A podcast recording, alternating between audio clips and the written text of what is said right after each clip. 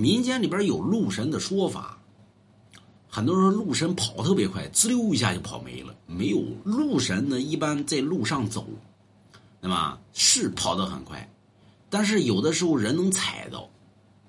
啊，你不信问这个年龄大的，对吧？九十多岁以上的这个鹿神，啊，九的九十岁以上的这个老人，对吧？老人曾经传闻说他们见过鹿神。什么叫鹿神呢？就是你走着，啪一脚给踩着了，滋里哇啦一声，啊，对吧？你这时候脚别抬。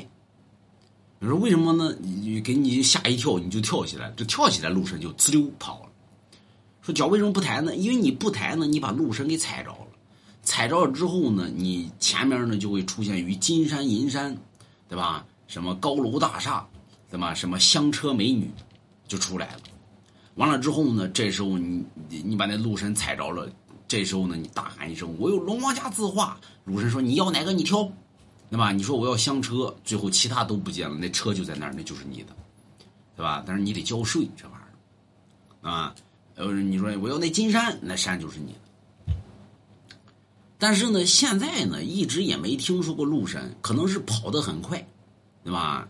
嗯，你见不着，对吧？你要说个子高啊，就比如说咱们说走走走走路上个子特别高的那种，那不是鹿神，那什么呢？那是夜游神，对吧？就是个子高，他是一个大腿，所以古人讲抱大腿，抱大腿，就是你抱着这个大腿之后呢，你问他要啥，我有我。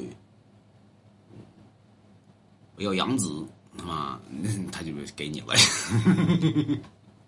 对吧？你要这这是夜游神，所以古人讲抱大腿，抱大腿，抱谁的大腿？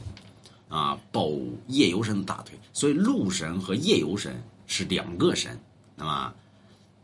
不信不信，买龙家衣服字不信啊。